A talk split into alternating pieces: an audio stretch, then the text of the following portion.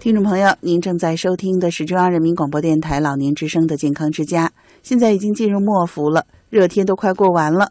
不过呢，西子提醒您，在中午的时候还是要注意防暑。西子邀请您今天呢，继续来分享当归中医学堂孙鹏飞大夫和我们说说这个季节养生的注意事项。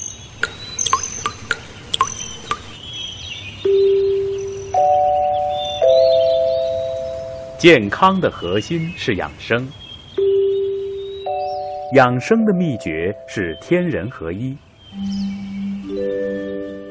天人合一体现在四时调摄、五行相生、阴阳平衡。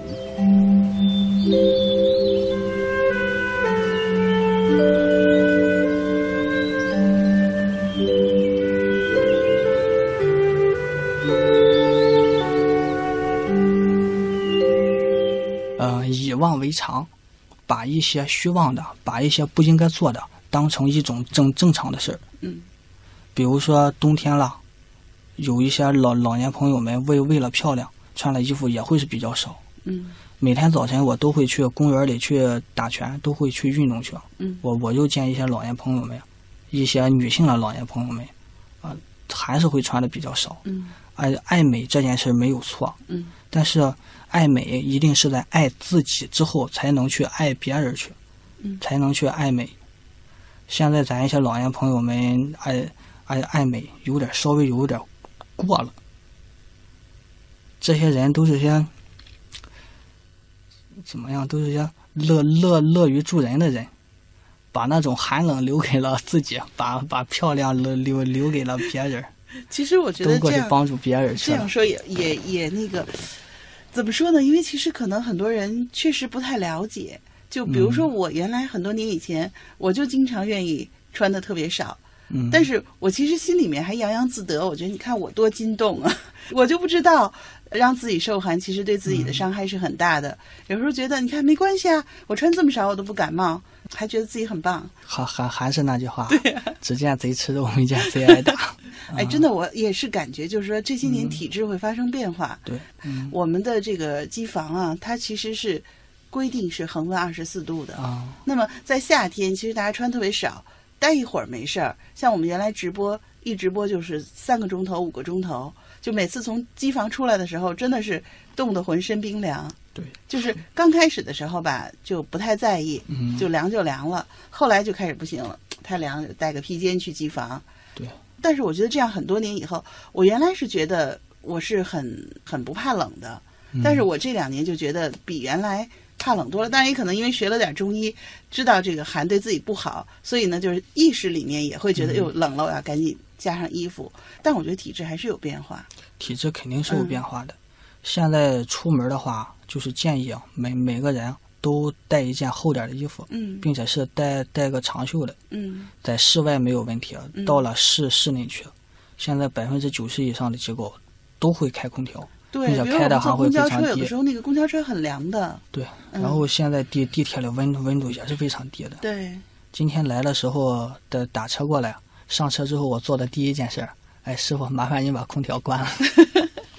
啊，师傅在想，你看这小伙子挺年轻的啊，还怕冷。就是之前是谁说过一句话来着？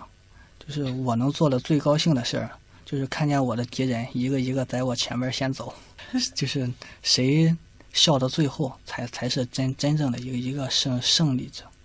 呃，按照我们传统中医的理论，人要达到天人合一，那每年的气候五运六气不一样，那我们的养生方法也会随之调整。对嗯，所以今年呢，孙大夫讲到了，今年的特点是湿气比较重，那可能我们很多人就会面临这个问题，就是说我们人体内的湿气也会容易重。对，嗯。